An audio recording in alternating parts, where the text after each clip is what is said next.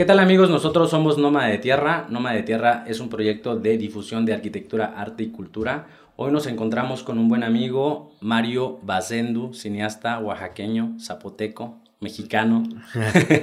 ¿Qué tal Mario? ¿Cómo estás? ¿Qué tal? Eh, mucho gusto, encantado de estar aquí, contento de, de platicar un poco de, pues, de diferentes temas de cine oaxaqueño, de, pues ya veníamos como tramando aquí este, la plática desde hace tiempo, entonces contento de que ya se esté concretando, ¿no? Sí, sí, sí, estuvimos platicando ya un ratito de, de, hacerlo, que bueno que ya se esté dando la oportunidad y bueno, vamos a, a, echar un mezcalito de bienvenida. Gracias. Gracias por aceptar la invitación, hermano.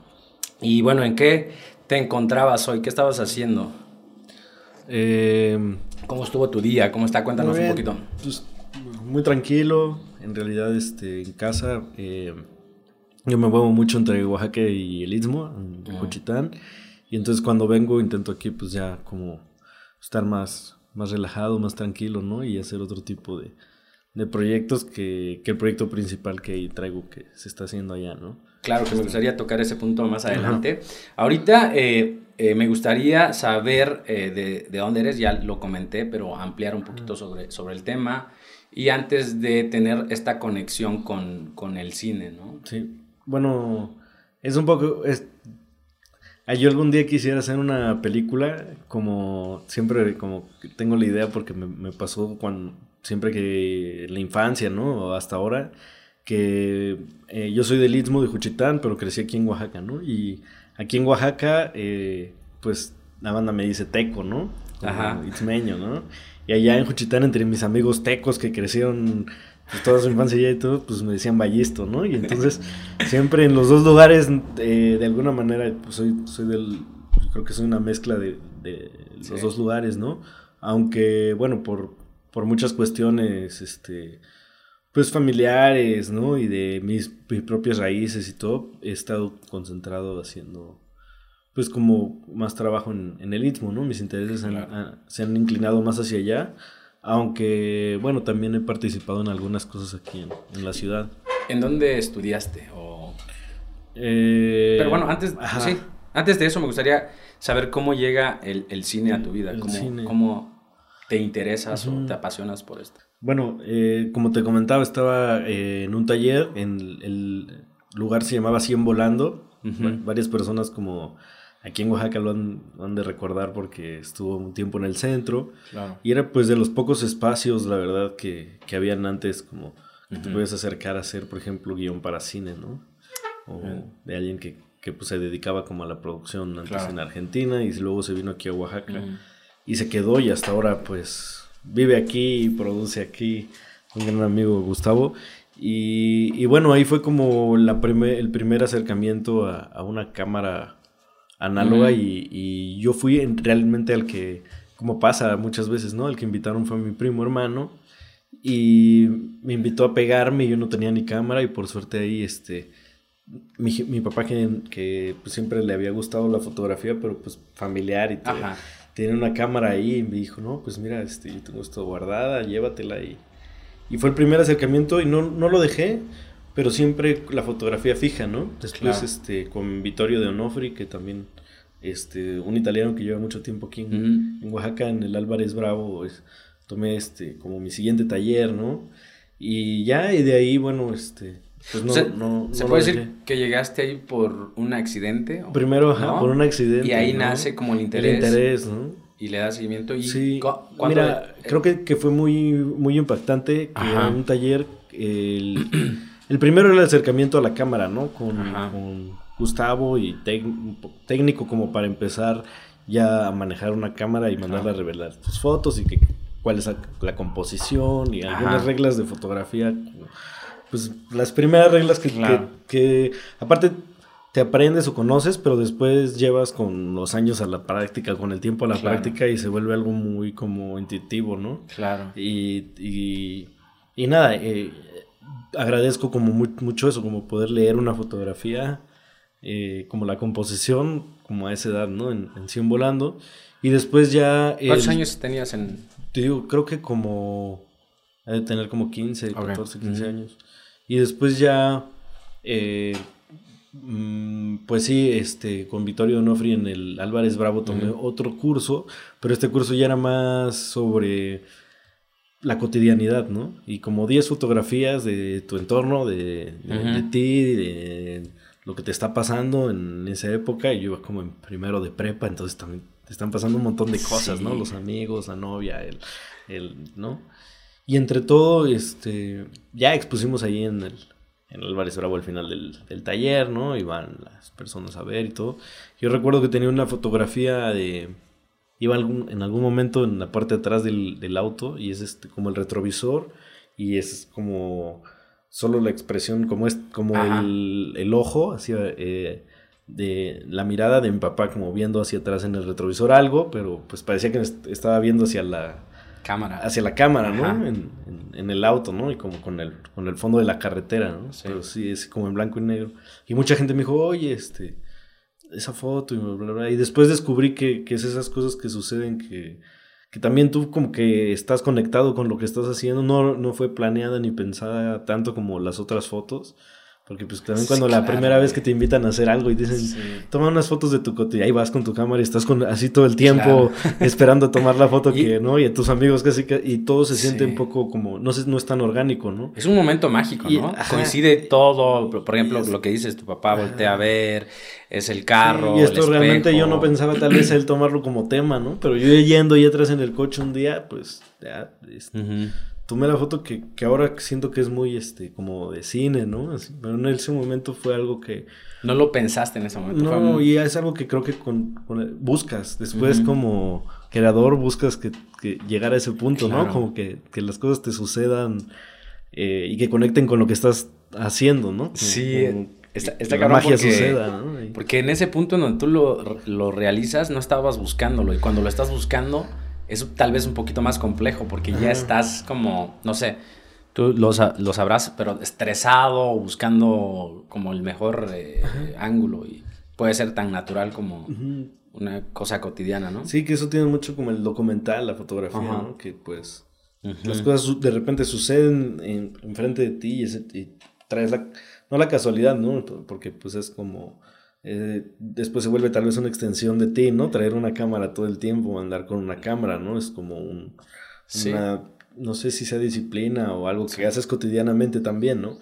y entonces posiblemente cada vez que sucedan esas cosas mágicas la tengas. Ajá. Pero casi las, yo me atrevo a decir que las mejores fotografías son así, ¿no? No cuando estás como con la cámara en la mano, justamente buscando, ¿no? Y pendiente de un tema sino cuando estás así en la vida y las cosas pasan y, sí, fíjate que de traerla, ¿no? Claro, fíjate que un amigo me dijo algo similar, él también, bueno, él es fotógrafo y me dice, "Las mejores fotos las tomas con una cámara que tienes a la mano, o sea, con el celular."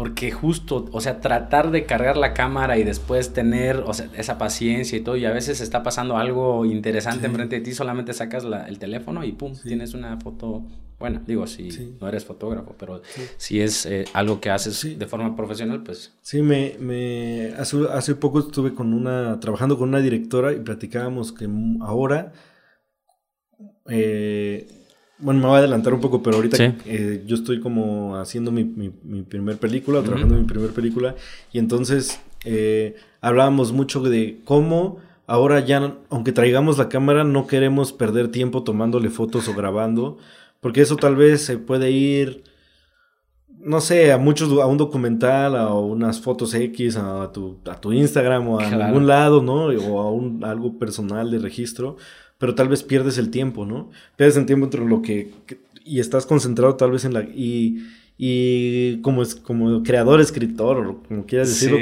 no quieres perderte nada y a veces también es como respetar un poco lo que está pasando que muchas veces también el hecho de poner la cámara ahí rompe con la atmósfera. Con la ilusión, ¿no? Muchas personas...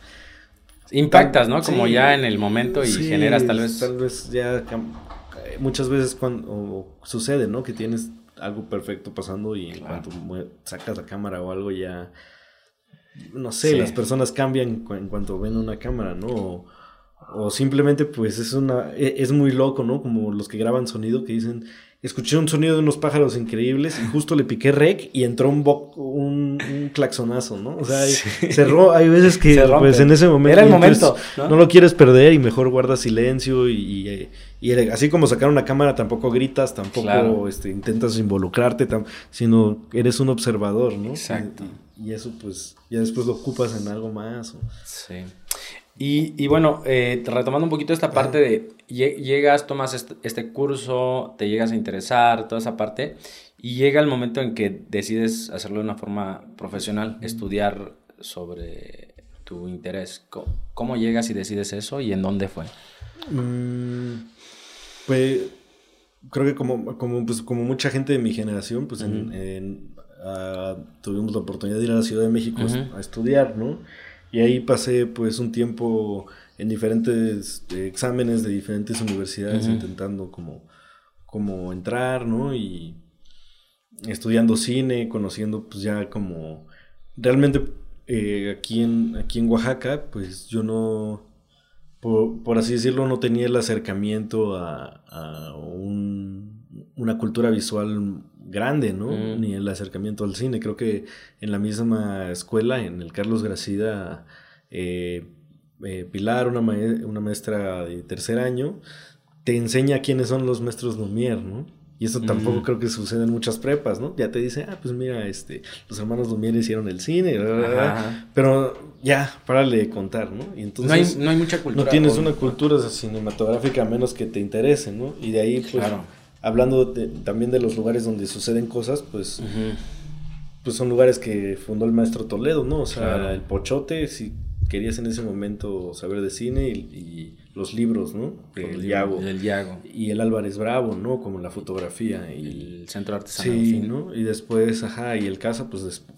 Ya después y todo, ¿no? Pero realmente, pues, no hay otros no ha habido. ahora hay como cosas independientes. Un poquito más, ¿no? Surgiendo en Oaxaca, muy interesantes.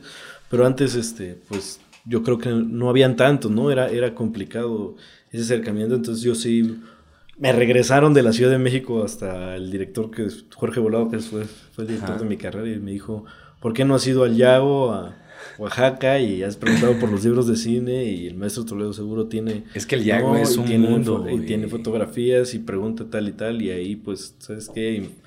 Porque me tocó este, llegar a la entrevista, los procesos de las escuelas de cine son así. En este centro es la universidad donde yo estudié y llegué a la entrevista y sí me quedó el... Creo que vas a tener que tomar un curso propedéutico antes de entrar, ¿no? Pero yo en vez de entrar a ese curso propedéutico me tomé un año de viajar, trabajar, ver si realmente este, me gustaba estudiar cine, no solamente el querer hacerlo, ¿no? Claro. Y ya sí, porque es otra cosa muy diferente, ¿no? Ya meterte a, leer, no sé, a investigar. Ajá, metí, unos talleres en el CUEC, en la Filmoteca del UNAM, ¿no? Y ya este... Ya, ya, de regreso, pues ya como que me tocó pues una entrevista antes de este propedéutico, ¿no?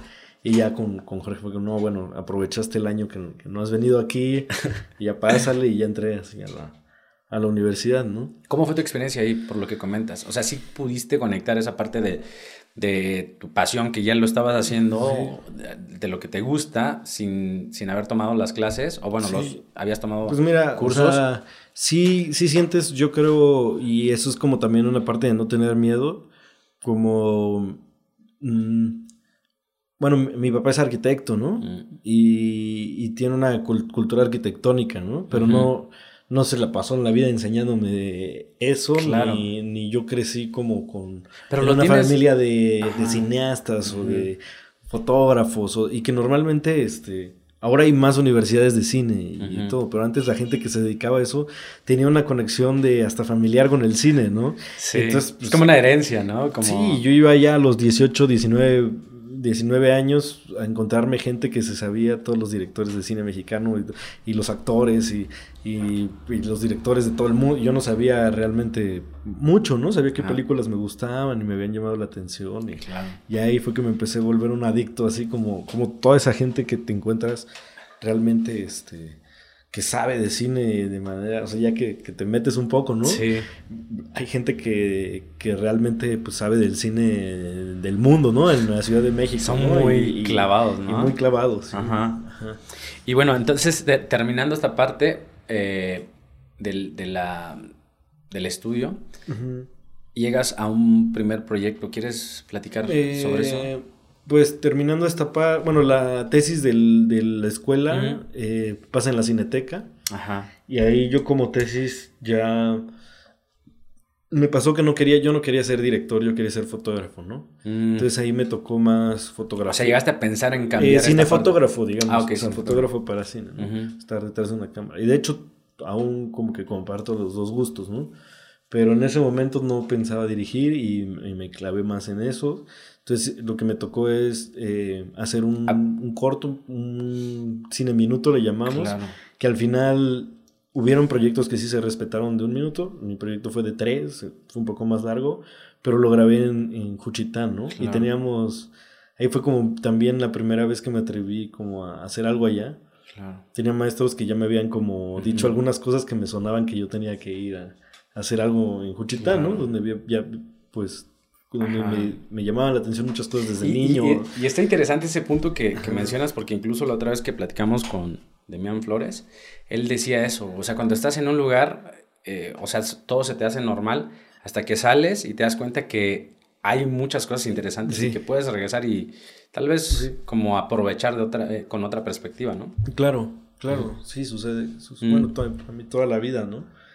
y no nada más ahí, ¿no?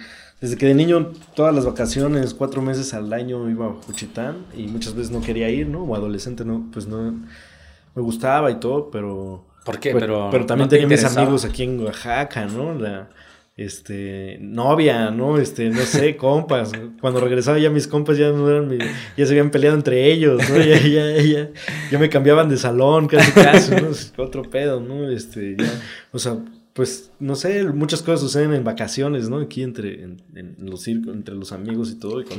Y yo iba a Juchitán y pues realmente al principio era una cosa de adultos, ¿no? Las velas, mm, las fiestas, las convive todo. Y entonces, de alguna manera, pues quería rituales. quedarme aquí, ¿no? Sí. Y después ya fue, y es al revés, yo soy el único de la familia que, quiere ir con el tiempo, sí. Pero es que entiendes también, a, mí también me pasa, ¿no? Como que justo lo que comentamos hace rato, ya cuando estás eh, afuera, empiezas a valorar esas cosas que todo, todo era normal, ¿no? Y bueno, eh, quería preguntarte hace rato, nada más como para extender esa parte, y hablabas que tenías interés en la dirección, ser como, es ser director de cine o eh, fotógrafo, cinefotógrafo. Cuéntame un poquito la diferencia, es como, para ampliarlo. Bueno, eh, sí, en el cine hay, diferentes, digamos, áreas, ¿no? Que, abarcan como la creación. Y en, estas áreas que son muy importantes o elementales, hay un director en cada, en cada rubro, ¿no? Eh, digamos que durante una filmación, eh, un cinefotógrafo se encarga más allá de la imagen, del lenguaje que también se crea con, ir de una toma a otra, ¿no? Y eso es lo que comparte con el director. Mira, vamos a grabar primero una toma abierta, luego una cerrada, luego, mm. ¿no? Y con esto vamos a decir esto, ¿no? Y entonces compartes y dices, ah, bueno, mm. pero imagínate que mejor hacemos una toma así y así, y entonces entre los dos llegan a un acuerdo de las tomas que, que, se van a hacer, y después el cinefotógrafo tiene pues un montón de gente de de luces, de, ¿no? Eh, de cámara, de foco, que tienen que trabajar con él para lograr como es, esto que, esta idea que el director tiene, ¿no? Y cumplir con ciertos horarios de luz natural. Entonces ya eh, es mucho. Sí, porque hay ciertos horarios para grabar ciertas cosas, ¿no? Como y, y, como director tú tal vez tienes conocimiento de todo esto para poderlo, eh, para lo pedir a alguien, ¿no? Igual en sonido, en, en todo, pero ya no eres tú el que toma manos en el asunto ni el que está pendiente de, todo eso, ¿no? Sino, pues como director estás, eh, por un lado, transmitiéndole a todo el equipo este, lo que se está intentando lograr y interactuando, ¿no? Viendo que, que también es como retroalimentas, que te propone cada director y que tú le con qué acuerdo llegan. Y en el momento ya de la filmación, cada quien toma sus puestos y el director está completamente a sus actores, ¿no? O sea, ya lo que sucede en la cámara y todo, obviamente como director vas, como actor vas y ves la cámara, ves tu monitor y ves la acción, ¿no? Y tal vez cambias algo de cámara o escuchas, cambias algo de sonido, pero realmente tu, tu atención debería estar en, tu, en la actuación de tus, de tus personajes, ¿no? Y todo lo demás técnico alrededor o eh, que tiene que llevarse a cabo, pues lo hacen los otros directores, ¿no? Entonces, como, pues como director de fotografía te enfocas eh, más como a esta creación de la imagen. Y también, pues como ya viéndolo como trabajo, pues un fotógrafo es más fácil que te haga varias películas, ¿no? En, en un año o en un cierto tiempo. Colaborando, colaborando con diferentes directores, a un director que llega a un, un proyecto desde que se crea, desde el, el guion, luego la, preproducción, luego ya la filmación, la postproducción, la distribución de la película, ¿no? Todo, o sea, va como desde el inicio hasta el final, ¿no? ¿Cuánto puede durar ese proceso? Bueno, lo que sea, ¿no? O sea, si digo, promedio, ¿no? Hay promedios, ¿no? Este, creo dos años sería un promedio, pero hay directores que han dejado películas en pausa, ¿no? Y después han vuelto pues y así toman, no sé, años, ¿no? incluso, bueno, Mario Bazendo, Ajá. ¿no? ¿Quieres contarnos? Porque Bazendo es de...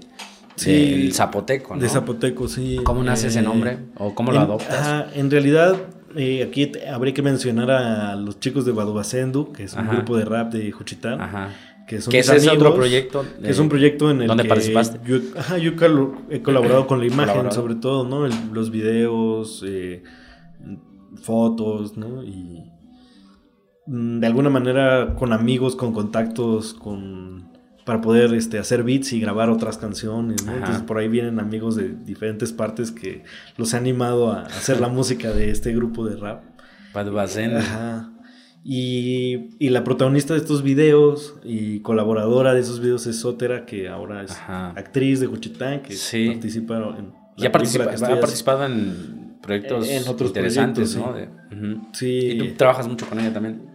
Pues desde entonces, al principio buscamos la imagen del, grupo, ¿no? Ajá. Y fue esta foto que, ha estado en diferentes partes, que fue, que fue un poco... Este, que la vamos a poner por acá. Ajá de este, pues es era de 10 años, con un paliacate. Ajá. Sí, yo, yo vi esa foto en muchos lados y por mucho tiempo yo no sabía que era una fotografía tuya. Se, se, ajá. Hasta que incluso hace poco que, que vi que, que tú la subiste y dije, ah, qué padre, está, está muy bonita. Sí, pues sobre todo se retomó en muchos movimientos sociales, ¿no? Y se le dio esa Lo vi aquí, la vi, bueno, vi esa fotografía aquí en el centro incluso de, de Oaxaca, cuando habían movimientos y cosas así, personas la imprimían y ponían como algo abajo, ¿no? sí, pasó a, que en esos momentos estaba muy fuerte eh, pues mm, eh, la represión que hubo en Nochistlán. Exacto, sí. Y bueno, diferentes, después diferentes movimientos políticos, ¿no? Eh, en realidad nosotros no, como grupo, yo como que tomó la foto, otra, no formamos parte de, de ninguno de estos grupos, aunque tenemos nuestra pues sí, nuestra, ideología. independientemente de, eso, de ideología, ¿no? Y, si es un poco rebelde, ¿no? Las canciones de claro. las imágenes que hacemos y todo. Pero pues sobre todo siempre con amor y, y, pues respeto a, nuestra cultura, a nuestra tierra, más que... ¿no? Y, ya que pues, los movimientos y todo tengan que ver con eso, pues son libres. son libres de usar la imagen, ¿no? Como... O sea, en, en, un momento tú haces algo y eres el autor y tú, tú le das vida, pero en otro momento cuando algún movimiento alguna causa lo retoma, ya, no puedes hacer nada porque ya o sea, trasciende. más allá de eso, o sea, de repente ya habían grafitis, ya me mandaron este, una foto, hubo una, una este, marcha en, en, Nueva York con la foto, ¿no? En, Qué así, ¿no? Y, y, nos mandaban, por ahí yo tengo como el registro de un montón de fotos de lugares en los que estuvo, porque se nos hacía interesante que después también de varias regiones de Oaxaca retomaban la foto con alguna niña, pero pues ya era con la vestimenta de, de su región, ¿no? Con la misma, con el mismo concepto. En vez de un paliacate, pues no sé, era otra cosa. Un textil, alguna manta. Textil, ajá, exacto, pero se repetía, ¿no? Y, y, también es como esa, hasta dónde llega y se recrea y todo. Ajá, ¿cómo? ajá, eso pues a la misma sótera de 10 años, a mí, a los chicos, pues no, o sea, nos sobrepasó, ¿no? Claro. Y en algún momento, pues también fue algo como, ah, qué chingón, algo natural. Pero ya viéndolo como retrospectiva con el tiempo, era como, pues sí fue algo, fue una foto especial, ¿no? Que ahora cuando platicamos. Claro, Pues no sé, o sea, eh, al menos ahorita que, que, que, el año pasado estuvimos filmando con Sotera la película, es como retomando desde donde empecé como a el día en que hubo una cámara, ella y yo y todo, fue ese día de esa foto, ¿no? Entonces como que tiene también un significado para todos nosotros, que fue el día como que conectamos ahí en, una calle de la séptima, así, ¿no? Platicando. Sí, es un momento inspirador, güey. Sí. ¿no? Porque, o sea, eh, no sé si tú tenías alguna idea que eso iba a tener vida a, tal escala o, o sea, no sé si lo estabas pensando. Pues tal vez, o sea en redes y todo eso, jamás, ¿no? Ajá. Y fue un momento, ¿no? Que obviamente ya pasó, pero en la vida personal, o sea, en, nuestra, en la vida de Sotera, de Rosti, un amigo que, que tuvo la, idea realmente, ¿no? O sea, como que así, tomándonos un mezcal, unas chelas, fue como, mira, yo tengo esta idea de esta foto así y así, ¿no? Y entonces nos aventuramos ahí a, buscar qué, qué, chica quisiera hacerlo y pues los elementos se van poniendo poco a poco, ¿no? Así de, oye, ¿y no tendrás un huipil? Oye, ¿y no tendrás esto? Oye, si te pones así? Y Realmente la foto del grupo es como con todas las flores y todo, pero esto es como, es como una serie, ¿no? Como que se va agregando un elemento cada vez a la foto, desde inicio a final, que son como 10 fotos, y esto es como en medio, es como todavía una cola, todavía no se pone flores en la cabeza pero ya este, trae el, el huipil y está viendo de frente, ¿no? Y así como que, pues después publicamos varias, o sea, varias de las fotos y esa fue la que también, o sea, ya, ves cómo es, la misma... Alguien tomó para un cartel, para un algo y de ahí es otro y se hace la bola, ¿no? Pues, ¿Y, sí. en ese entonces ya estaba trabajando en eso? ¿No? o sea, simplemente fue como un momento de Solter hay que, de magia. Que, decir que tiene un talento ya natural, ¿no? Yo que eh, creo que fue el, o sea, el primero que trabajó con Vamos a invitar a Sotera también próximamente. Sí. Sotera, estás invitada. Sí, sí, sí, encantada. Este, hay que decirlo, te digo, nadie, nadie puede decir que descubrió o le enseñó, ¿no? A Sotera. Creo que todo es como herramientas que que va obteniendo de gente en su camino, pero sí tiene un talento nato, ¿no? Ahí como una cosa más este natural que obviamente también este requiere de mucho valor y todo claro. llevar a cabo y ponerte enfrente de la, sí puedes tener eh, todos los elementos pero también necesitas como perder el miedo y explotarlo y sacarlo no y ella creo que y todo y, ajá, y, lo, y lo hace muy bien de pues de manera natural no tiene tiene tiene este pues mucho talento, yo creo que va a hacer muchas, muchas películas, muchos cines, y si a eso se decide ella dedicar, claro. Participaste también como asistente de dirección en la película Apapacho. ¿Quieres platicar un poquito sobre tu experiencia ahí? Eh, eh, bueno, Apapacho fue una película que se hizo en Cuicatlán. Eh, después del justamente después del terremoto, es como yo estuve ahí en pues en, las actividades que estábamos haciendo ahí en Juchitán como año y medio. Y entonces ya tenía un rato, sí, de haber tomado foto, de grabar en Juchitán cosas independientes de aquí, de los grupos de rap. Eh, Máximo, este, un trovador ahí tmeño también, eh, un poco como de su vida, pero eh, que increíble, un, un, mago de la guitarra. Qué chido. Este, y, y ya tenía año y medio sin, sin, hacer nada aparte de eso. Y pues eso no era como estar en, en, un, en, un, en un set, en, con un crew, con, haciendo cine, ¿no? Entonces ya también traía la, la, preocupación. Había estado antes, sí, del terremoto en, un, en algunas películas, pero pues en, en, diferentes puestos, pero no, no, ya ahí ya había pasado pues un tiempo.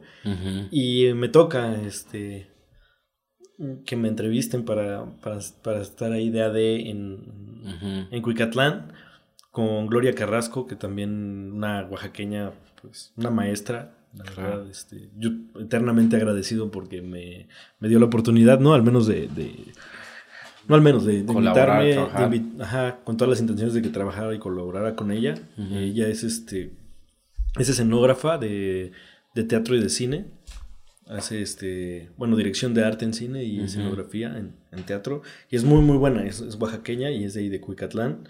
Y ella tenía este, la relación con la directora, que es canadiense. Esto es una coproducción de Canadá y Oaxaca y Cuicatlán. Y, y nada, este, pues a mí me hacen la entrevista y, y me dan la oportunidad de estar. Estábamos haciendo una obra de teatro ahí, este, aquí en, que presentamos en la Filo. igual de rap en zapoteco con una historia ahí, eh, que también estuvo interesante.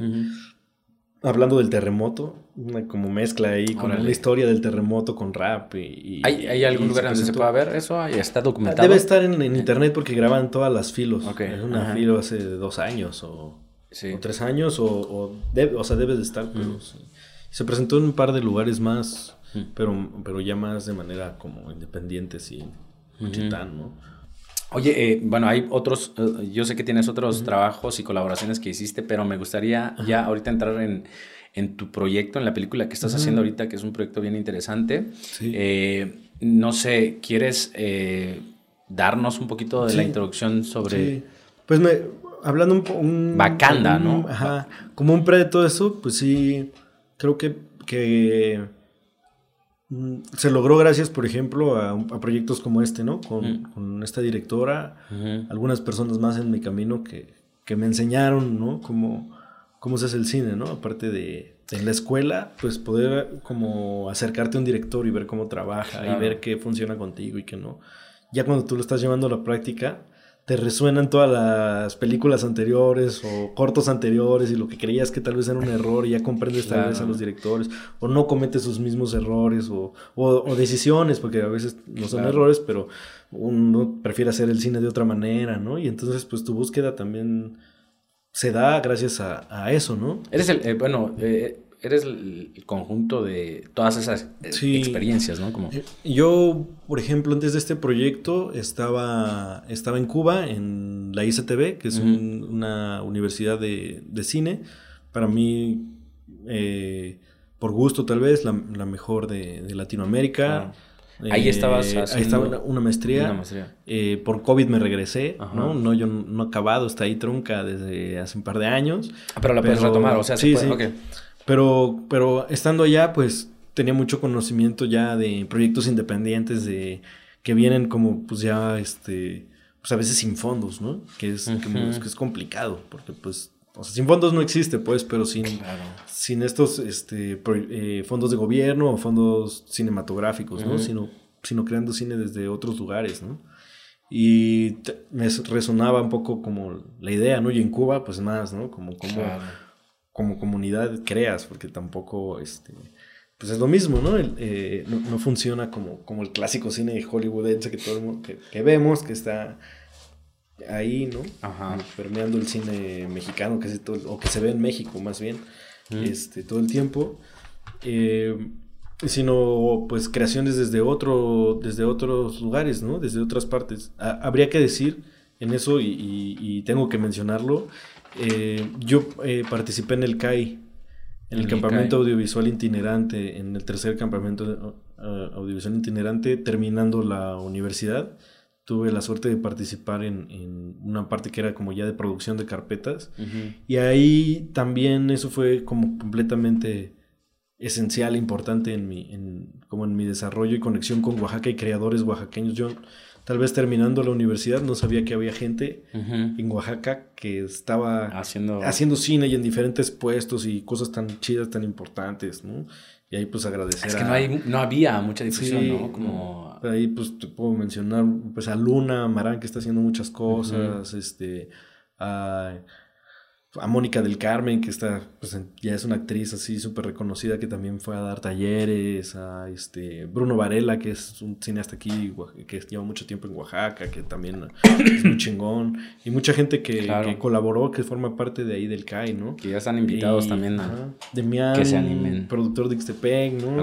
Y este Matus, que es de, de Juchitán, fue mi compañero, que ahora está haciendo mucha producción, que le va chido. O sea, hay mucha gente, pues, que, que ahí, gracias al CAI, yo también conocí. A Matus creo que nos, lo encontramos hace poco por aquí en Xochimilco. Ajá. Que anda trabajando por acá y en el Istmo también. Exactamente. Y pues la verdad es que que gracias a eso también pude como, como este, conocer gente. O sea, empiezas como a encontrar esas conexiones, ¿no? Y fíjate que de tiempo después eh, se hace el CAI de nuevo y pues ya son mis amigos y todo, eh, Damián sobre todo, y le digo, oye, ¿puedo ir a, ayudar, a colaborar, a participar en lo que pueda? Y no sé qué. Me dice, sí, vente, pues necesitamos que nos ayude con el making of y pues hay que con la edición de algunas cosas y pues todo y el tiempo que quieras, vente a ayudarnos y no sé qué. Y ya me fui con mis cosas y todo, y ahí estuve en el CAI 8, ya, o sea, cinco años después de que yo fui alumno, que participé pues a tirar, a tirar paro, pero también a ver las películas, a escuchar a los directores, a hacerles entrevistas a, los directores y maestros que iban y todo.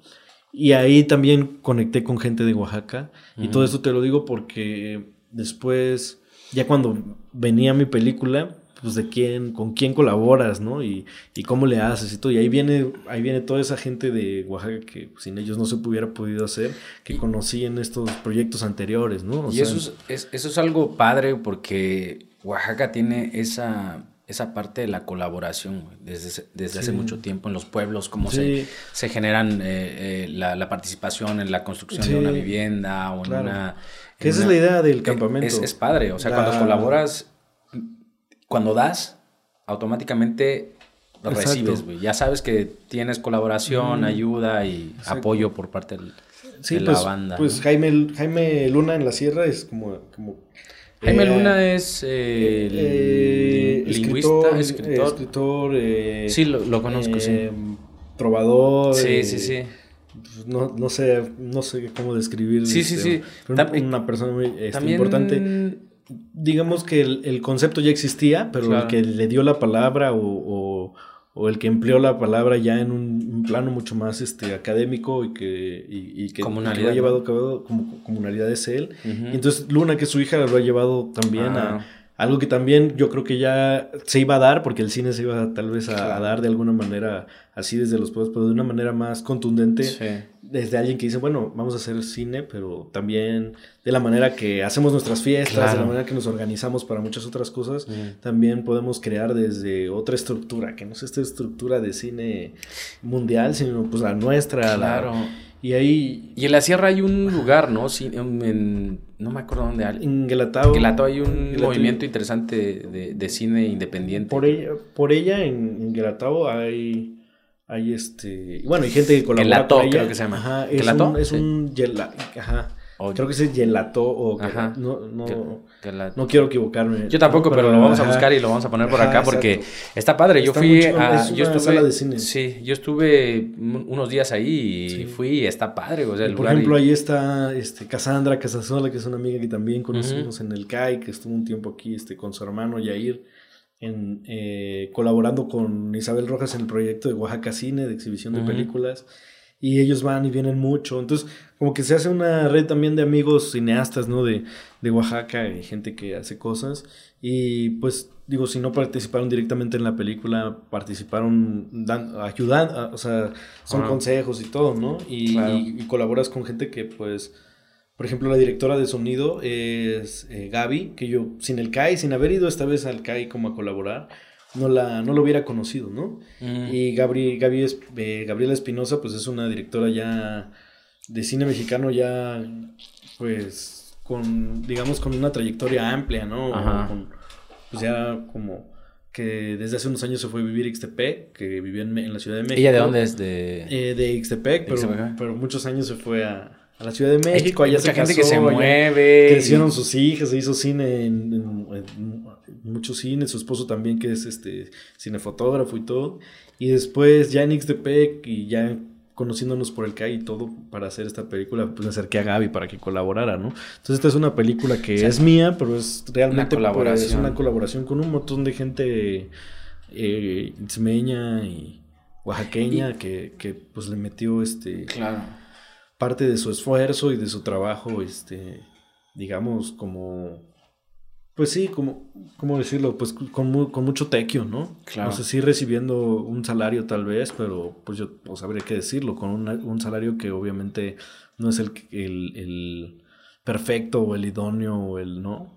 y, también cuando ven este tipo de proyectos es como saben que hay algo chido, ¿no? Hay sí, claro. Como también el respaldo de que están colaborando en, un proyecto interesante que puede tener un impacto. Sí, no, tal vez este, una película con un apoyo de IMCINE les pagaría eh, cuatro veces más, no, no lo sé, ¿no? Pero, pero, es, pero es gente que realmente se, se llena, se inspira con la historia, viene desde, ve desde dónde se está haciendo, ¿no? Que, se está haciendo con, pues, de manera colaborativa, que, que, pone su esfuerzo y su trabajo muy profesional, eso no cambia a pesar de que, de que la película, pues esta película se hizo así, ¿no? Entonces, cada, Kika es, ¿no? Decidirá, pero la Kika, es eh, uno de los personajes de la película. Y en la película sí, es uno de los personajes, eh, es la tía de Sotera, pero lo que iba es que, por ejemplo, yo muchos años de, de conocerla, o platicar con él y decía, hey, vamos a hacer una película, quiero que actúes así, así, así. Siempre te decía, sí, sí, sí, sí, sí, De repente sí le dije, oye, pues bueno, vamos un día, a un día de tía de la protagonista,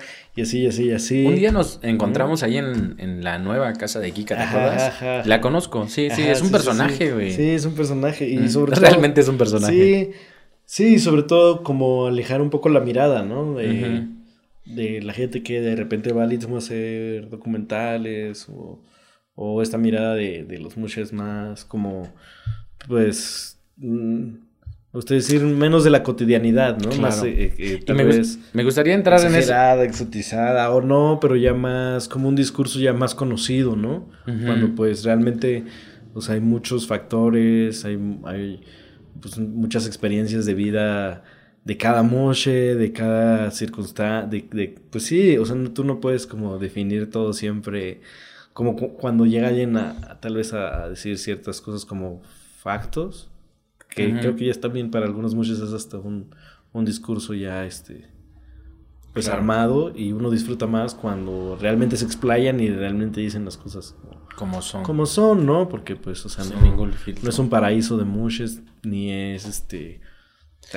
O sea, es, es muy, muy específico, ¿no? Yo tampoco soy quien para definir, pero tengo amigos, lo he vivido y todo. Pues pero cuando tienes hay mucho machismo, hay mucha homofobia, hay muchas dificultades para muchos mushes, así como para muchos otros tal vez no y son y por eso te digo que depende, ¿no? En qué, en qué familia, en qué circunstancia, en, qué, en, qué, vida pues, te, haya tocado, ¿no? y eso es bueno tocarlo porque siento que esta conversación que estamos teniendo eh, la he tenido con otras personas porque, bueno, cuando se enteran que soy del Istmo y soy de Juchitán, me preguntan, ah, sí, es un lugar muy padre de fiestas de esto y de la aceptación de los mushes, ¿no? Y, le digo, sí, pero esa es la historia que se ha contado a nivel global o general.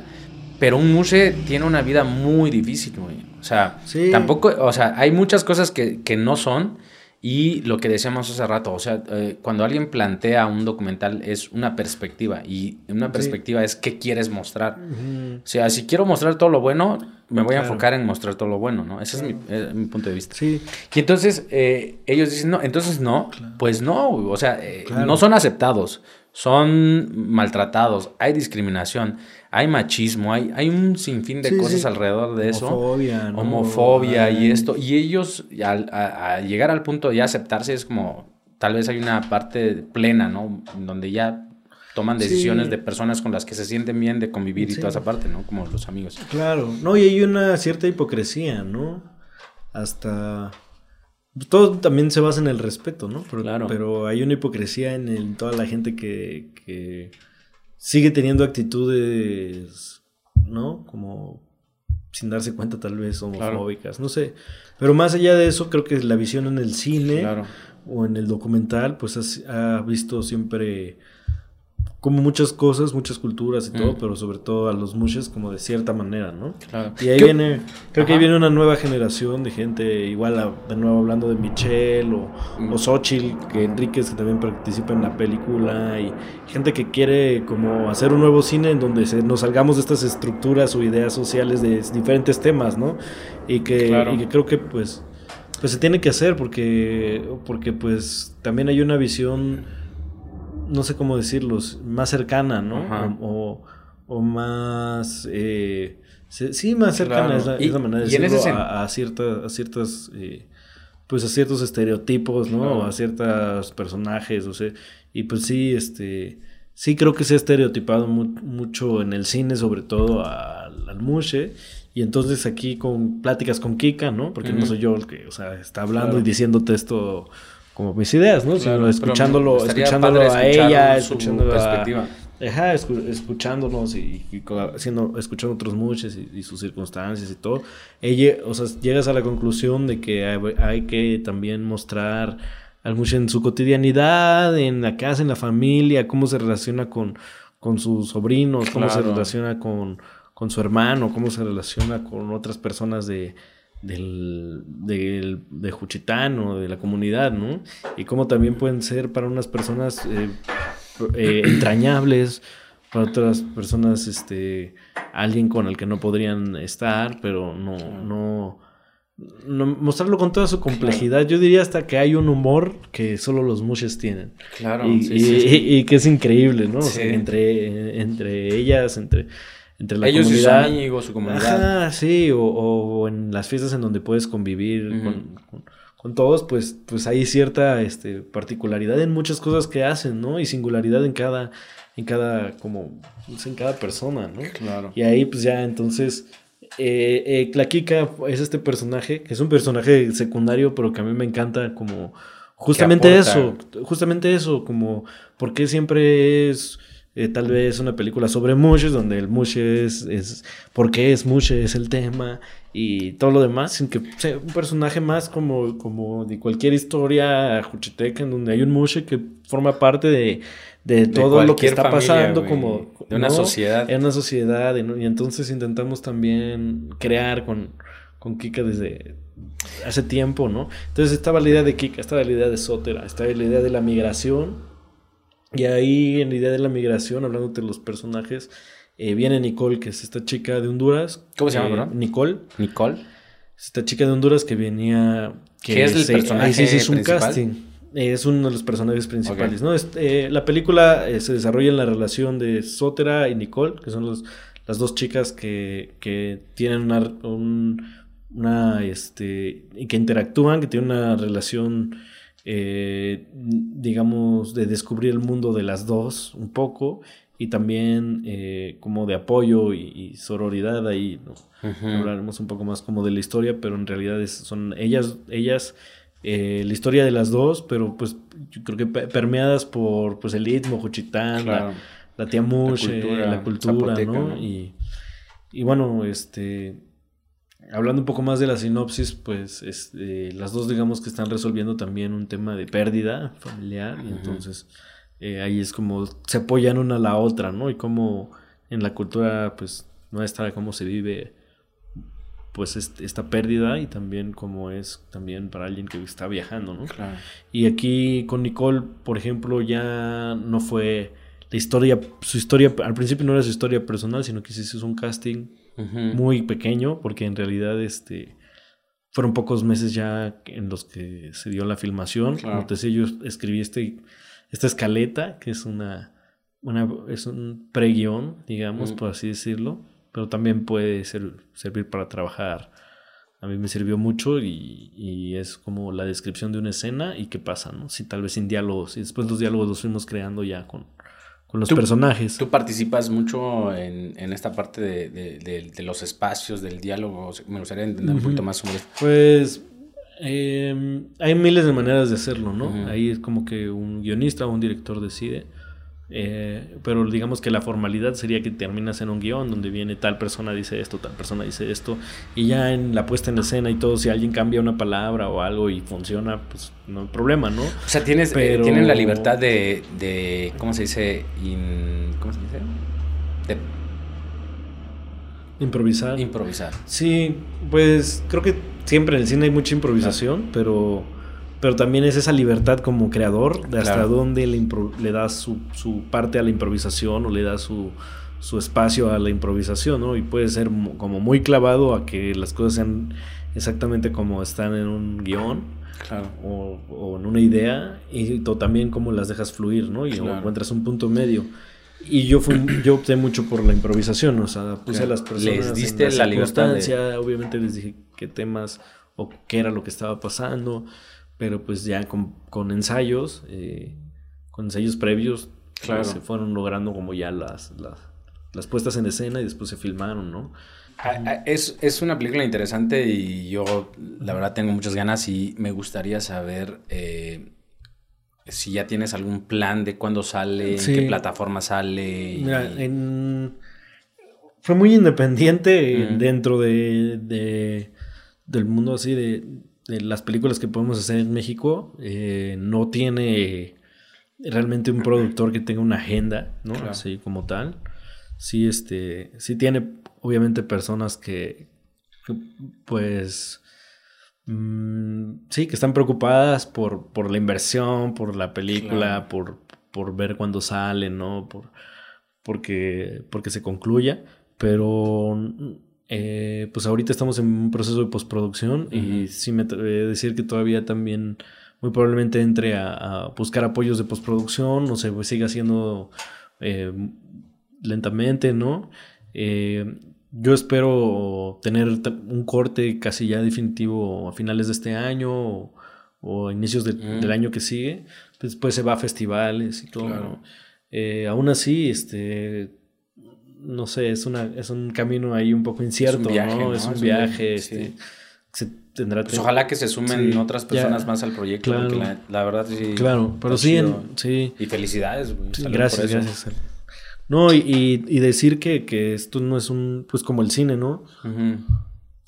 No, es, no debe ser ni es una satisfacción propia, es una satisfacción de muchísima gente colectiva, colectiva ¿no? De gente que, que, participó, que hizo la, película, ¿no? Desde amigos que salieron de extras, gente que puso su casa, que puso su todo, ¿no? Este coche que puso, eh, se desveló, se hizo, deshizo, ¿no? El crew, pues te digo que es del Istmo en, general fue de, mujeres de mujeres de que van a dar mucho de qué hablar, yo creo, en su área, ¿no? En serio, creativa, ¿no? Este...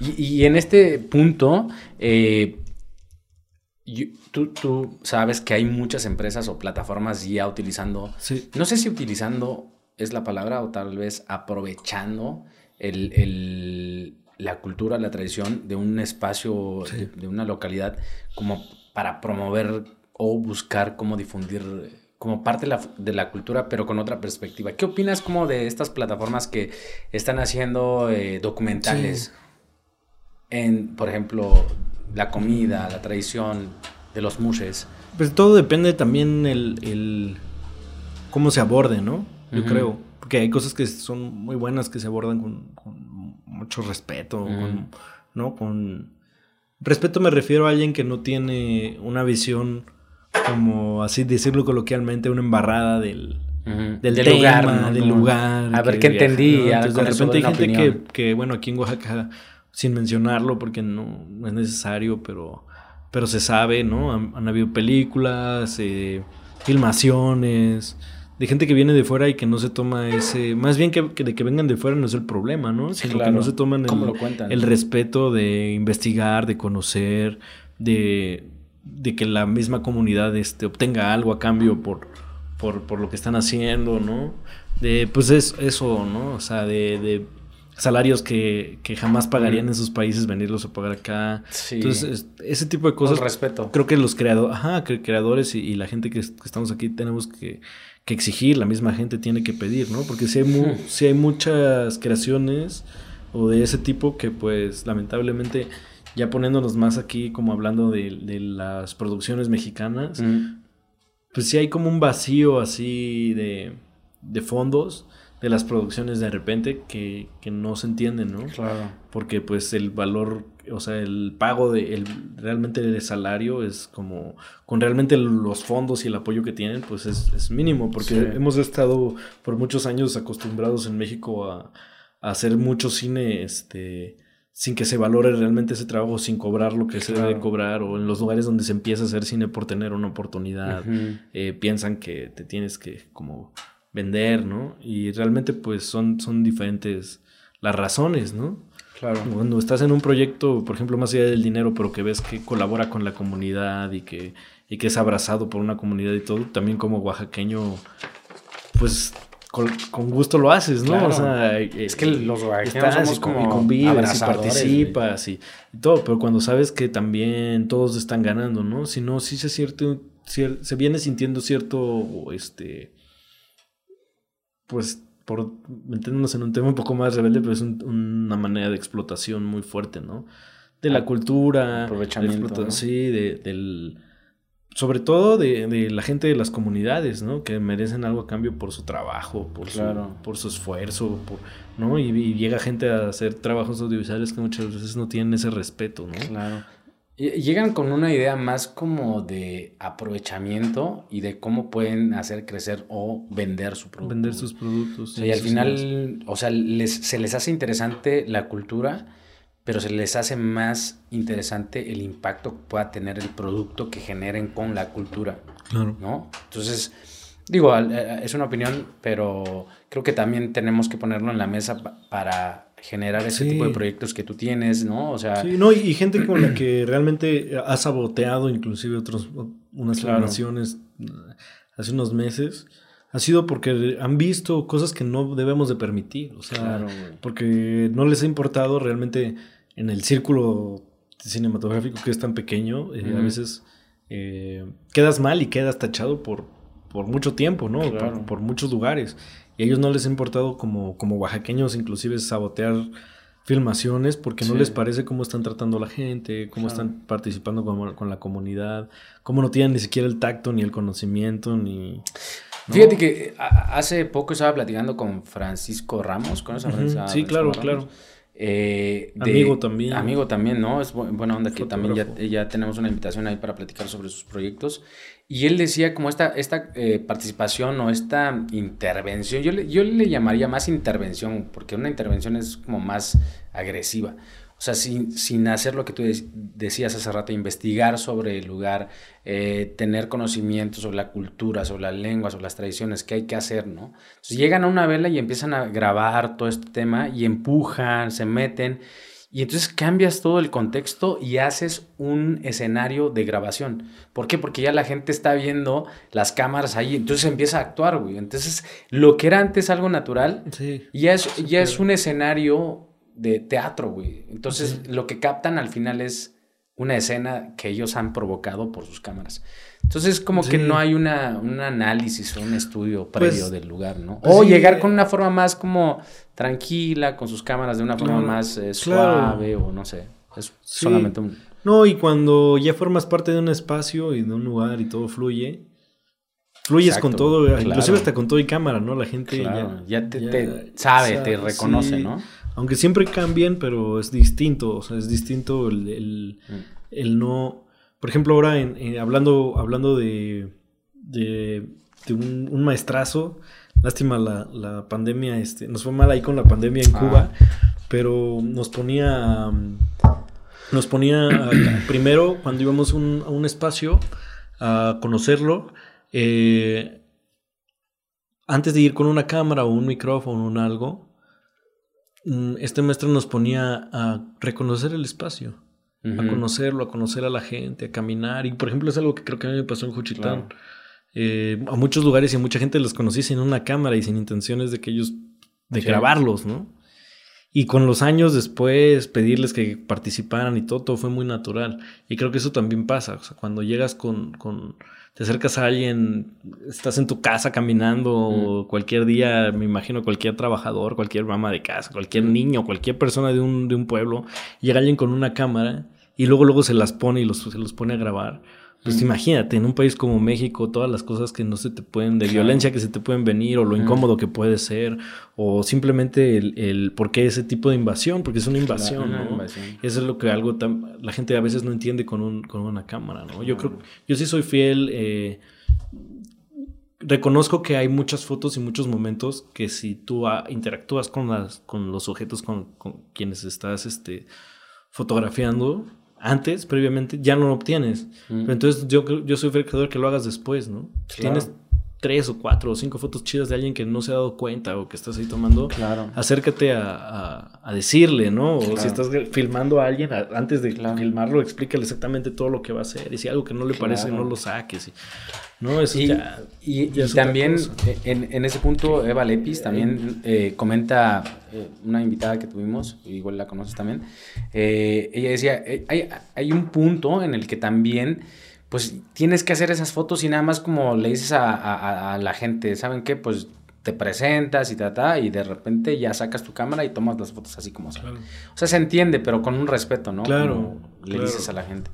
Eh, Mario, me gustaría saber eh, eh, quiénes son tus referentes, tus inspiraciones y no sé, ¿en qué te inspiras? En la gente, ¿no? Que tienes alrededor, en, mis amigos, en la gente que me llama la atención, que voy conociendo creo, por ejemplo, esta película, pues mucho en, eh, me inspiro mucho en amigas y en familia, ¿no? Mujeres itzmeñas que forman parte de mi vida, ¿no? Y de ahí, pues, eh, referentes en, Es que si, empiezas a hablar de cineastas buenos que te gustan y todo, te, metes en un embrollo de un montón de gente, ¿no? Claro. Pero, pero bueno...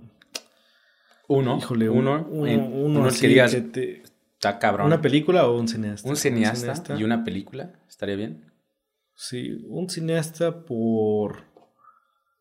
Sí, yo creo que, que así, por, por hablar de... de... y es que es, o sea, es muy común que un cineasta que te diga eso, ¿no? Son genios del cine así cabrones que cuando mencionas, pues, claro. pues obviamente todo el mundo dice, ah, pues sí, es como si me dices, mencioname un músico y te digo, John Lennon, ¿no? O sea, es como la cumbre así, o no sé, de gente que le ha ido muy cabrón, ¿no?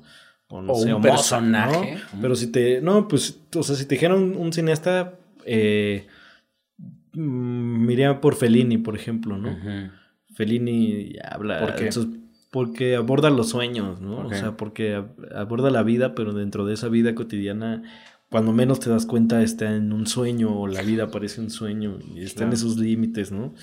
Y también te habla del metacine, como el cine detrás del cine, y entonces en unos momentos es alguien filmando a, alguien que está filmando la película, ¿no? O este o la película que se grabó hace un chorro de años, los actores viendo esa película que se grabó hace, no sé, eso pasa con La Dolce Vita, son este los dos actores principales, este Mastroianni y este, ay, ahorita se me va el nombre de la actriz, eh, mucho tiempo después, si no me equivoco es Ekber, Anita Ekber, si, no me, si no me equivoco, están los dos eh, viendo, viendo la Dolce Vita, pero ellos ya cuarentones, ¿no? En un proyector dentro de una casa, pero cuando ellos se ven a sí mismos, se provoca una emoción de que empiezan como a llorar y, eh, y muchas veces la gente que se está viendo también está llorando, ¿no? y, y, aún así... Está muy volado. Sí, está, está, está, muy... No, y así es todo, este... Su cine es como, es, es muy alegre, pero también muy en, soñador y muy, ¿no? Y ahí te metes, te digo, en un, en un rollo de que pues hay cineastas que te cambian, ¿no? Kurosawa es un... Aunque es japonés, el cine japonés está cabrón este, y este cuate está increíble, ¿no? Kurosawa es... es de tener alrededor como cuarenta y tantas películas y, y cada una es un, es un rollo fascinante, ¿no? Desde samuráis hasta algo personal, dos personajes un fin de semana. Eh, son, sí. Mm, de cine mexicano, Roberto Gabaldón, me gusta un chingo como director. De cine actual, así. Eh, eh, mm, Hirasu Koroe, eh, no, ¿cómo se diría? Hirasu Koreeda, Koreeda. ¿De dónde es? Es japonés. Japonés. Y tiene ahí una... Still Walking, es una película como familiar, eh, muy buena. Ahora sacó una que este, se llama Shoplifters, que estuvo ya como saliendo de Japón y todo así, ya en, los Oscars como película nominada Mejor Película Extranjera. Y cada película que tiene, eh, se me hace fascinante. Afterlife, ¿no? Sí. Que, por ejemplo, Shoplifters es, este, de alguna manera, este grupo de personajes que parece que son una familia que vive en la calle y que a veces roban y así, pues son una familia. Y después te das cuenta que es una familia que, que se hizo, ¿no? O sea, que, que, no son familia realmente, sino son gente que se puso a vivir junta en un mismo espacio, y Se hicieron familia, ¿no? la, historia de todo lo que les pasa. Eh, Afterlife, por ejemplo, es como cuando mueres eh, todas son grandes ideas, ¿no? Pero, pero son muy, o sea, ves como cosas muy humanas. Por ejemplo, aquí es cuando mueres, ¿qué pasa, no? Y aquí es como que cada persona va a, como a una casa, en una casa de campo después de que muere, y cada persona, este, se me, me hace fascinante, elige una parte de su vida que quiere recordar por siempre cuando se muera para filmarla. Entonces, como que están así preguntarles, bueno, de toda tu vida, así que si te preguntaran, oye, de toda tu vida, ¿qué, ¿qué, momento, qué cinco minutos quieres guardar, no? Y entonces es como ese proceso de las personas que van. Y al final, pues, cómo les filman, este... Qué chingón. Cómo les filman como esa parte de su vida. Y ahí, bueno, lo que pasa, ya la trama de la película, ¿no? Pero pues, siempre son ideas muy, muy chidas y es, un, y es alguien también que trabaja mucho como esto, como, como cómo sería eh, platicar aquí, tomar un mezcal y platicar y que tal vez él esté en una computadora atrás haciendo algo y que detrás de la puerta que está ahí al fondo pase alguien este, haciendo otra cosa, ¿no? Y entonces de repente como que son planos y son momentos de la vida planos, que, están pasando en el mismo están pasando y se sienten pues algo muy cotidiano, muy real, ¿no? Como, como muy salido también de, de esta idea como del set. Ajá. Aunque sí lo sea. Tienes un lugar nada más que está pasando sí, todo. Sí, tiene una fotografía. Bueno, los, los japoneses son muy clavados siempre en, en la fotografía, ¿no? O sea, en la composición. Y, claro, La exposición así perfecta, y la luz increíble. Todo eso, ¿no? Y él es, de esos cineastas vivos que, que están haciendo como algo que, a mí me gusta. Personalmente es algo de. Claro. Es algo de gusto, yo creo, ¿no? ¿Y de cineastas eh. mexicanos? ¿Qué opinas de las películas mexicanas que están siendo como. Eh, no sé, que tienen buenas opiniones. Por ejemplo, bueno, ahorita hoy, hoy en día, sí, la última película mexicana que yo vi que me fascina es Noche de Fuego. Noche de Fuego. Que a mí me remitió mucho a los temas también de, de Bacanda. De, dónde? De, de. Mira, la, la, creo que es un pueblo de Guerrero, si no me equivoco. No sé si lo mencionan realmente, qué pueblo es en la película, pero para mí podría ser cualquier pueblo de Oaxaca, Chiapas, Sierra, Chiapas, Centroamérica, claro, sí. Pero es la este parte Sí, y es bueno, está por ejemplo en Netflix, ¿no? Pero es de esta documentalista Tatiana Hueso y es de esos proyectos que sí vale la pena que se difundan, que sí vale la pena, de esas grandes películas. Ahora salió nominada con un montón de Arieles, pero pues era de esperarse, ¿no? A mí, claro. a mí la película me, me fascinó, muy, muy bien hecha y tocando justamente temas sociales importantes, ¿no? Muy importantes, como justamente creo que por eso también eh, que, Los conflictos eh, sociales, lo aborda. Sí, y, esta cantidad de, de, Bueno, Bacanda no vuelta el, el, militarismo, pero sí esta parte de la violencia. Pero tiene que ver, La violencia En, en, Latinoamérica, en Centroamérica, de, de dónde viene y a, y a quién ataca principalmente, ¿no? Este lamentable hablar de eso sin una mujer en la mesa que tendría mucho que hablar y que claro, que no digamos.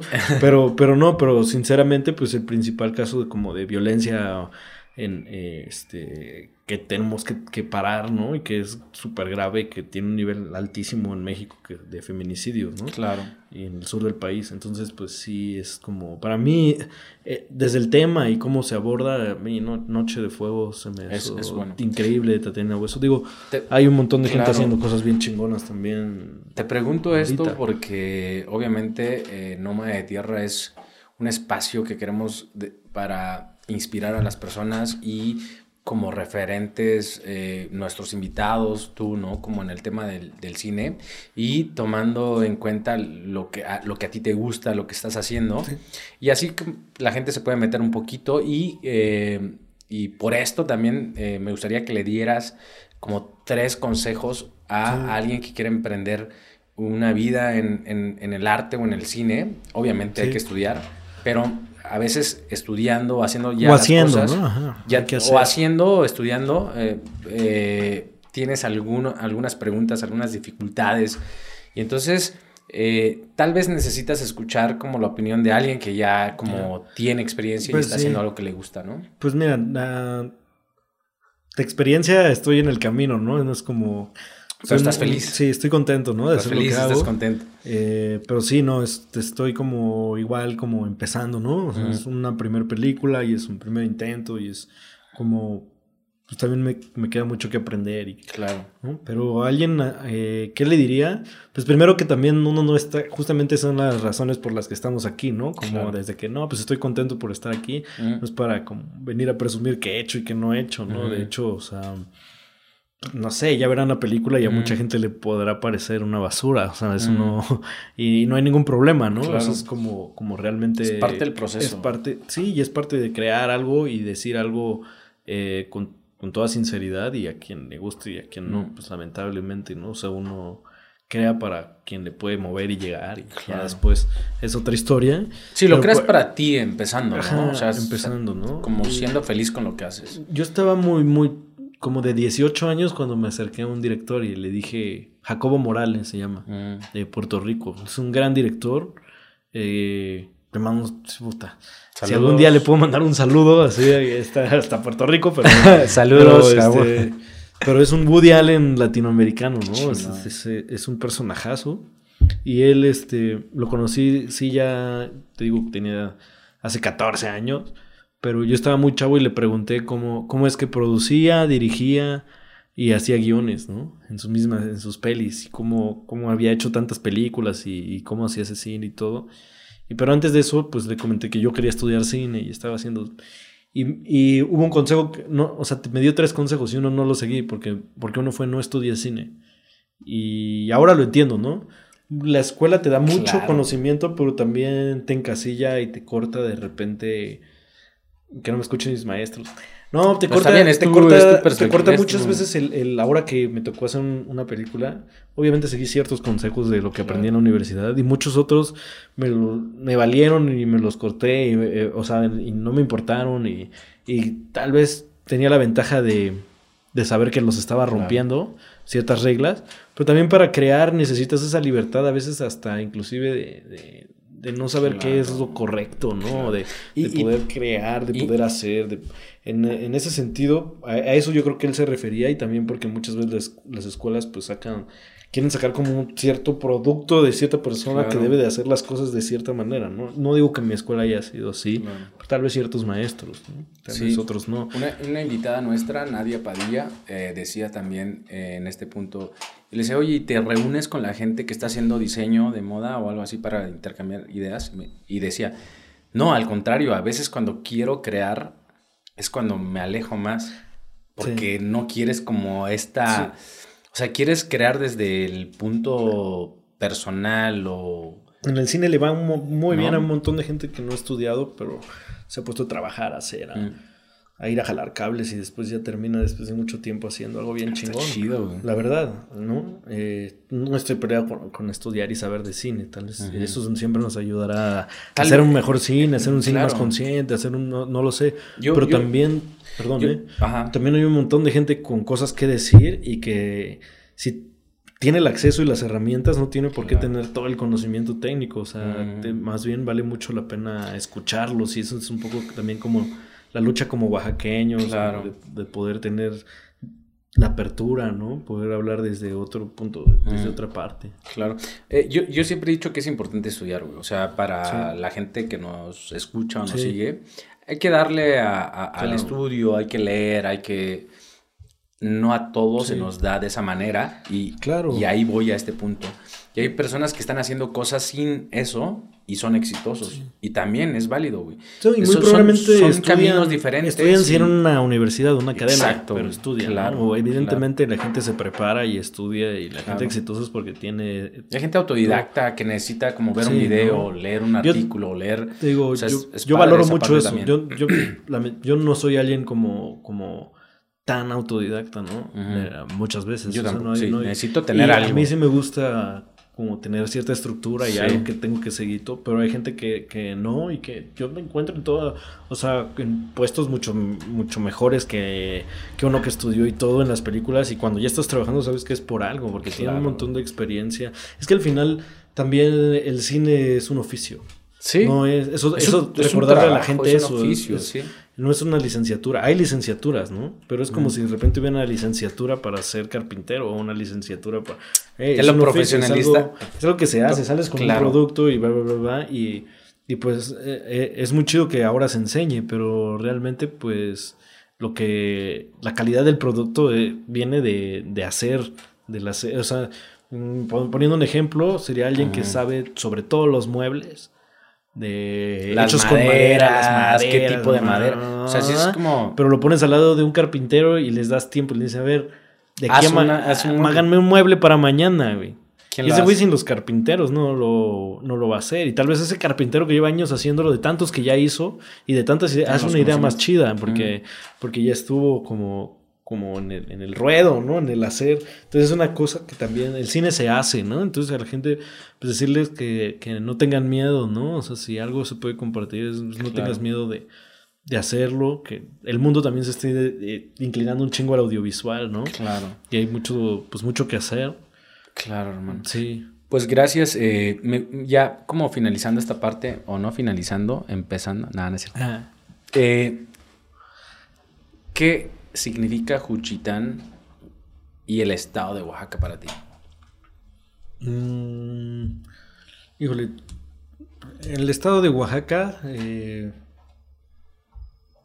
un chingo de amor, de respeto, de inspiración, de cosas por conocer, mucha este, resistencia, fiesta, mucha alegría, y también mucho dolor, mucha pobreza. Claro.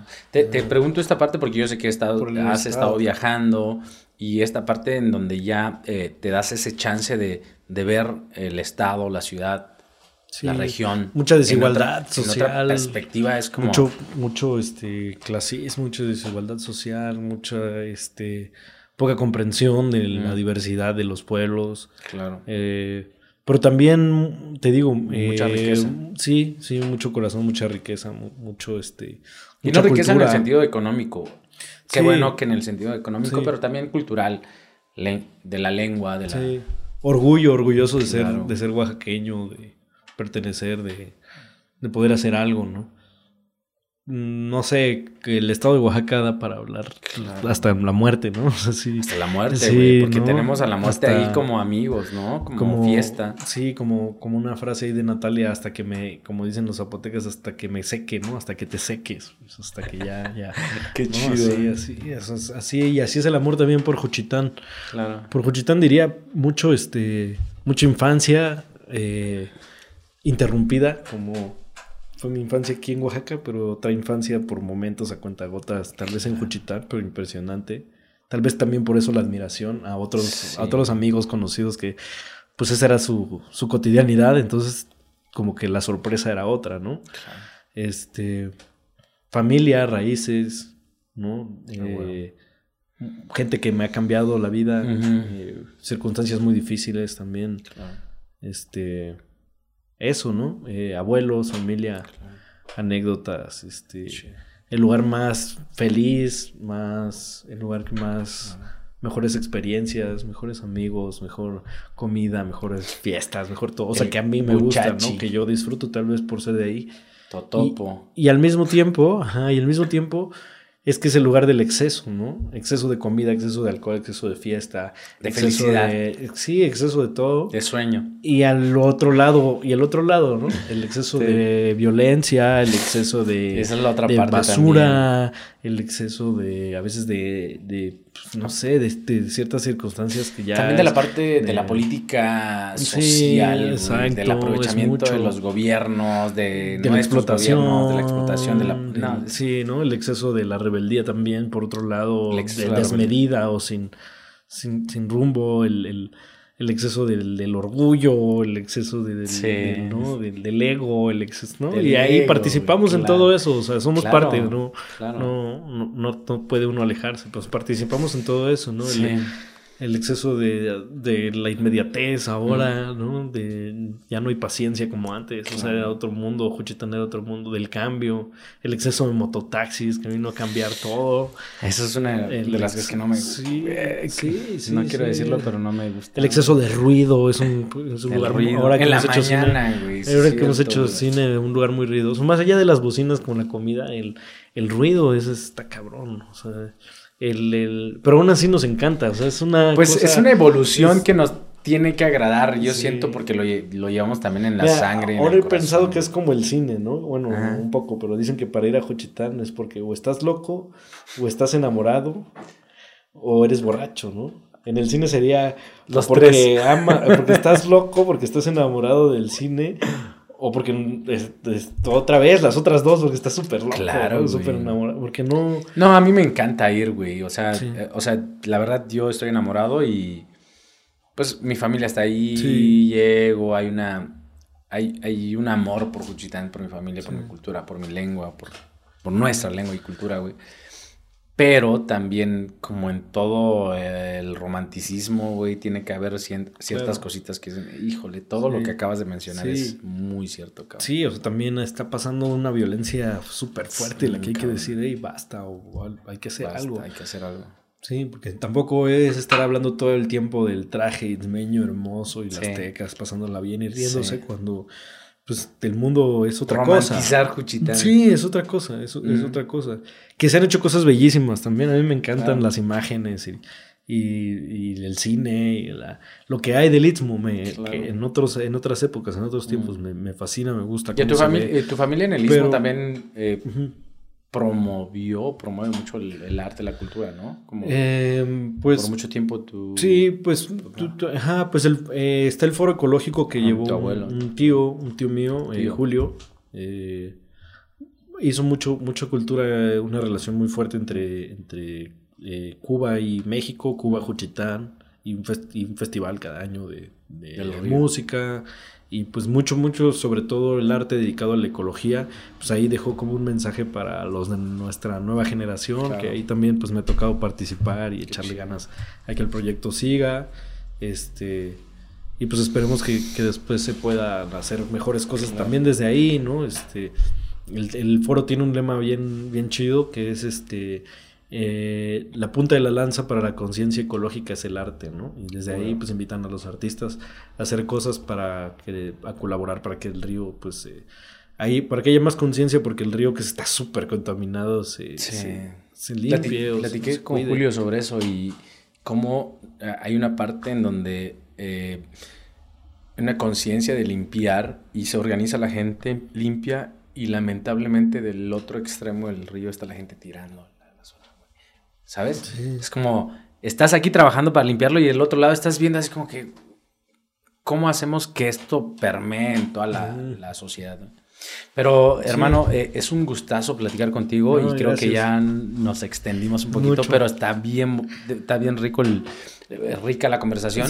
¿Y eh, quieres comentar algo más? No, pues, como dices, ya nos, extendimos. No, está bien, sí. Pero sí, pues de lo que decías de, de los consejos para alguien que quiera hacer cine, eh, el cine siempre depende cómo lo veas, porque lo puedes ver como algo complicado, caro y difícil. A ver, por, muchos, por muchas veces este, lo es también. Sí, pero, es caro. Pero, pero por otras no, hay gente que aborda los temas de otra manera. Hay que buscar, hay que buscar alternativas también para hacer cine distinto y que, que no pues que no... Utilizar hay que, tener miedo, O sea, hay que... Cada vez hay, hay más oaxaqueños, hay más mexicanos haciendo, haciendo cine auténtico y eso es lo importante, ¿no? Que, mm. que, que como generación y todos sigamos creando, haciendo e intentando mejorar y no cortarle las alas a nadie, sino es bien... Hay un montón de campo fértil en, en México de documentales, ficciones, historias que contar, ¿no? Oaxaca está lleno de eso. Entonces el chiste es también pues, colaborar entre todos, ¿no? También tiene que haber esa, esa comunidad, esa hermandad para, para que, hagamos, crea, para que hagamos nuestro propio cine, ¿no? No siempre es esta visión también, lo que platicamos de foránea, ¿no? De, nuestras tradiciones, de, lo que somos y no este... Bueno, ya no vamos a meter en otro tema, Dale. si no vamos a hacer una guelaguetza de todas las, todas las películas, ¿no? Nada, está chido. está chido, güey, la neta, está padre. O sea, también este, tenemos unas cosas en Oaxaca que nos están llevando por un rumbo que al que no esperábamos y que no, que no está tan chido, ¿no? Que, que, no es tan auténtico ni tan. que duele que estén ahí. No, te digo, es meterme en un tema. No, dale, dale, porque estaría chido también tener. Gente que me va a decir que me pasa. Temas en la mesa. Pero es increíble que, que ahora este, la Guelaguetza, así como se hace, sea la fiesta de los oaxaqueños. O sea. Y cuando no es. No, y. y, pues es. una puesta ahí en escena. Es, es el teatro que te mencionaba hace rato, güey. O sea, al final del día, todo se está acomodando para hacer un escenario que sea disfrutado por gente que no sabe y se lleva una idea de que eso es, güey. Y no es, ¿sabes? O sea, es que, vas con la idea, ah, qué chingón. No, güey, eso no es la Guelaguetza. Esto es un teatro. Teatro, es. Y aparte hay como un tipo de coliseo romano donde hay que. Ay, man. El, el, mezcal ya no sé si hablar un poco, pero eh, donde hay que enaltecer, por ejemplo, que me disculpe, pero al gobernador en turno, ¿no? Hay que cada baile hay que decir gracias al gobernador y viene con todo su, grupo y hay que todo es como una pleitesía, un que no que es innecesario, ¿no? Claro, Y luego también este hay una cosa de que la mañana, tarde, mañana, tarde. Cuando era una la y después son dos y, después tres son, cuatro. Y bueno, entonces que se hagan 20, pero pues entonces vamos a darle también a, a hacer algo oaxaqueño, ¿no? No hacer un espectáculo que cada vez se vuelve más como de hotel como, espectáculo dentro de hotel para, empresarios. O sea, claro, pero, pero es parte de un tema que yo quería evadir, güey. que quería llevar al lado. Este no, no, no, lo, no lo quitamos, pero, porque ya varios me dijeron, es que estás tocando ese punto, güey. Porque es el punto que está en Oaxaca, güey. Es parte de, la, de la gentrificación, güey. o sea, ya estamos siendo absorbidos por, por esta parte. Y, y es, no sé, lo hemos platicado en otros, en otros episodios de, es natural es inducido, es o, qué es, güey. Es parte de la globalización. Hasta la misma. Ay, es que cómo decirlo. Si no van a llegar a, a introducir sus ideas, si no van a llegar a, a, hacer negocios, si no van a llegar a comprar, si no van a llegar a meterse, yo le diría a muchos de los extranjeros que vienen a ver la Guelaguetza, hey, ve mejor a un pueblo de cada región, de, cada cultura. cómo se hace y, ve, y aunque vayas a uno o a dos o a tres, vas a disfrutar más y vas a entender más qué, qué es esto que ir a la Guelaguetza. Que pagar cuánto cuesta el pinche De verdad, ¿no? el problema es que después lo van a ver y van a querer este ¿Sabes? Van a, pero, pero incluso van a querer hacer un guía de turistas para algo van a querer hacer. Pero incluso... No van a querer decir nada más disfrutarlo y observar y formar parte, sino van a querer hacer. por eso mejor no hay que decirles. No, incluso ese punto, incluso ese punto está muy cabrón, güey. Que se queden con la guelaguetza. Tengo, tengo, una amiga. Vengan, tengo una amiga. Es, es que pues sí, o sea. es que está cabrón, güey. Es que incluso ese punto en donde dices, vete al pueblo a checar eso para que entiendas qué es la guelaguetza o qué es el producto. Es, es un pedo, güey, porque después, ah, qué chingón está. ¿Por qué no creo un pinche tour que vaya a comenzar el sí, no, ah, espérate, caro, no mames, güey. Era como para hacer conciencia, güey. Y se genera un pedo ahí de. Lo que decíamos hace rato cuando intervienes con una cámara, sin ser respetuoso, ¿no? Como, ah, bueno, ahora voy al pueblo y ahora lo muestro y en mis redes y boom, explota el pueblo y ya te metes un pedo. en un pedo no que, yo no me quiero meter, pero hay gente tomando fotos, haciendo cosas que terminan en, en cosas de moda, en cosas, claro, En cosas que no... Es un pedo, güey. pero qué chido que lo tocamos en la conversación porque la, la verdad son temas que en Nómada de Tierra queremos tocar, güey. Porque tampoco eh, es, es, un medio de difusión, es un medio de transmitir también eh, buena onda y buena energía. Claro, pero también hacer conciencia, Es conciencia, porque no es un odio, como te decía, quien venga con respeto y, conciencia, que venga del país que sea, que venga como sea, que venga de la cultura que sea. En Oaxaca siempre se recibe con gusto y, los, y, lo saben, güey. Los oaxaqueños somos bien dadivosos, que vengan, que vean nuestras tradiciones y que toda la gente que que ahorita se está enojando o se va a enojar cuando hables mal de la Guelaguetza porque van a decir, ¿y cómo puedes atacar lo que, nos, lo que nos deja tanto dinero, lo que nos deja tanto... tanto gobernador, venga a dar su comentario aquí.